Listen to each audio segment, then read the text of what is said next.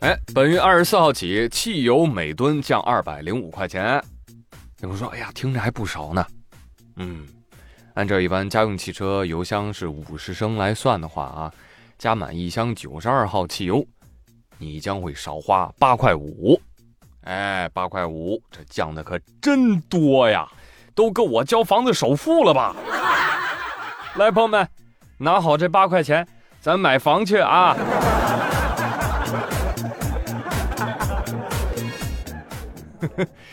涨的时候啊，这价格按升来计算；降的时候，哎，人家按吨来计算了啊！这个数字游戏玩的溜啊！你说什么时候 A 股能跟油价一样就好了？降嘛降不动，涨嘛涨飞起。做梦！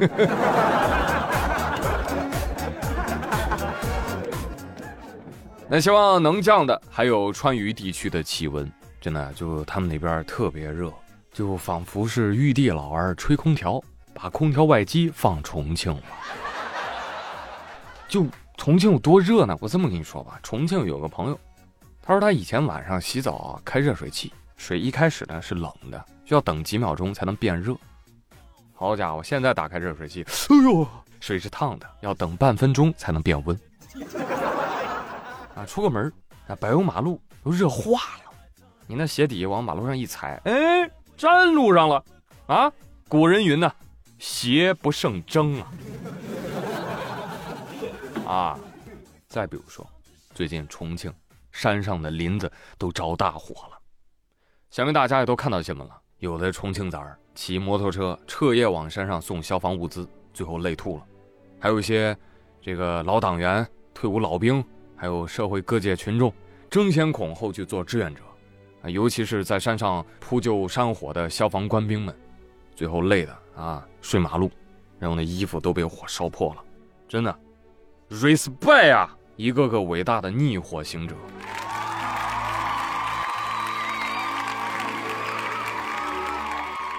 本来水就不多啊，还都变成泪儿了，多浪费啊！啊，攒一攒，能不能变成降雨啊？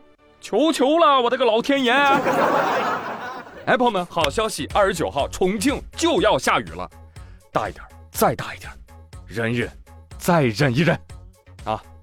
另外，四川也多下点吧，啊！长江缺水呀，没水就没电呐！川渝的小伙伴们挺住啊，加油！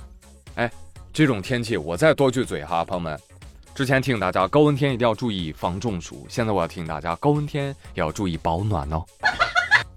最近浙江绍兴张女士在小黄山漂流景区游玩的时候。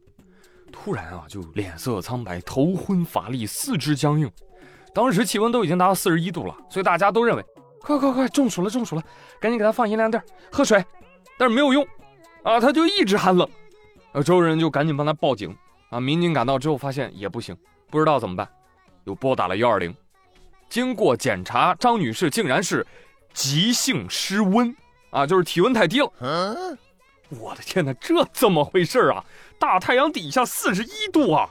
医生表示，可能是因为他漂流的时候衣服湿透了，而高温使得水蒸发的速度非常的快，短时间之内带走了他体内大量的热量，导致体温不断的下降，引发的失温。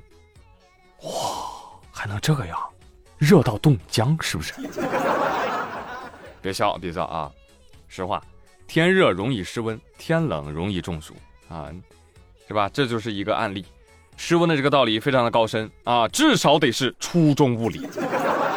什么蒸发吸热？朋友们，当人的表皮长时间湿润的时候，热量就会伴随着水分的蒸发而被带走，体温呢就会不断的下降。是这样的啊，我记得我以前出去出去玩的时候浮潜嘛，啊，浮潜完了之后到快艇上吹海风，我天哪，也湿温到灵魂飞起啊！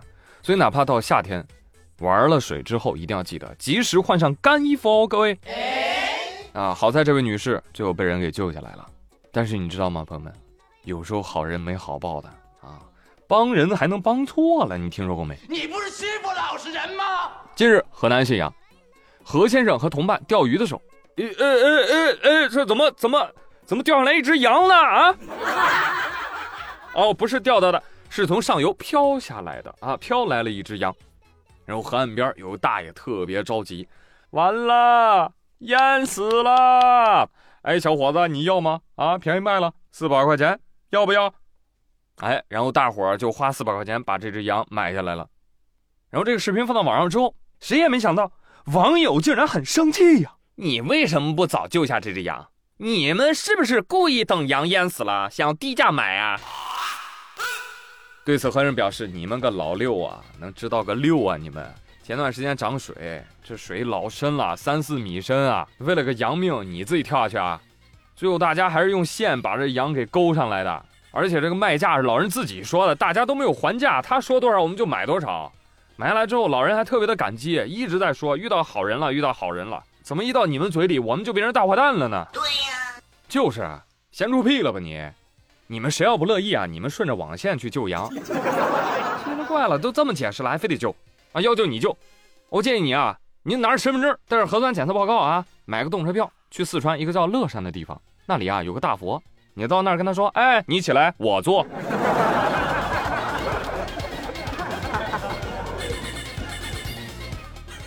在道德标兵的眼里。何先生不但要在湍急的水中救羊，还得给这只羊养老。真的，有很多人啊，生活过得不顺啊，甚至有点苦。无论是父母还是老板，变着花样的搞他们啊，是左也不对，右也不对。时间长就形成了这种人格，就喜欢从别人身上找补。我跟你说啊，这何先生要真跳下去救羊了，还是他们，他们还会说。你看这人是不是傻呀？人命换羊命，哈哈，死了也活该呀！我呸！何先生不必介意啊，喷子们其实并不是指责你的道德，他们啊就看到羊馋了，咱还，怎么没分我两斤吃吃呢？哎，我说你们馋不馋鱼啊？啊，你等那条鱼淹死了，你也去低价买去吧？啊！所以朋友们，日常上网记住以下四句话，能让你解决掉百分之九十九点九的烦恼。第一句关你屁事，第二句关我屁事，第三句你行你来啊，第四句要不你报警吧。啊，我跟你说，类似于这样的事儿真的不止一件。再来一条，最近有博主发布了自己在重庆一景区坐轿子上山的视频，于是又有网友指责说了：“你们这儿花钱糟蹋别人的尊严，多新鲜呢！”工人说。我愿意卖力赚钱养家糊口，做的人说：“我愿意花钱得服务，舒舒服服。”网友说：“不行，我不允许你们花钱践踏他人的尊严。”有意思吧？该博主还称，他跟抬轿的师傅啊攀谈得知，现在很多年轻人啊想做也不敢做，就怕被人发到网上被人骂。师傅说：“现在生意啊不好做。”一天最多就能抬两个客人上山，还有一个教父告诉记者，他当了十六年教父了，靠力气养活家人，并不觉得丢人。那为什么那些网友觉得丢人呢？因为他们确实丢人，他们确实干了一些丢尊严的事情，所以非常难受，还要在网上找补回来，生气啊，生气！又是一个工人满意、顾客也满意，只有网友不满意的世界诞生了。我就想问问网友。你算个什么东西？都只是个普通人儿，别太拿自己当回事儿，真的。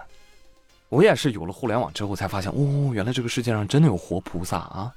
有些网友就是心善，嗯，见不得穷人。这就好比说啊，外卖小哥太辛苦了，我们不要点外卖啊。你这样让他不要街头乱扔垃圾了，他又告诉你，我要不扔垃圾，那环卫工人就要失业了。我的个 fuck！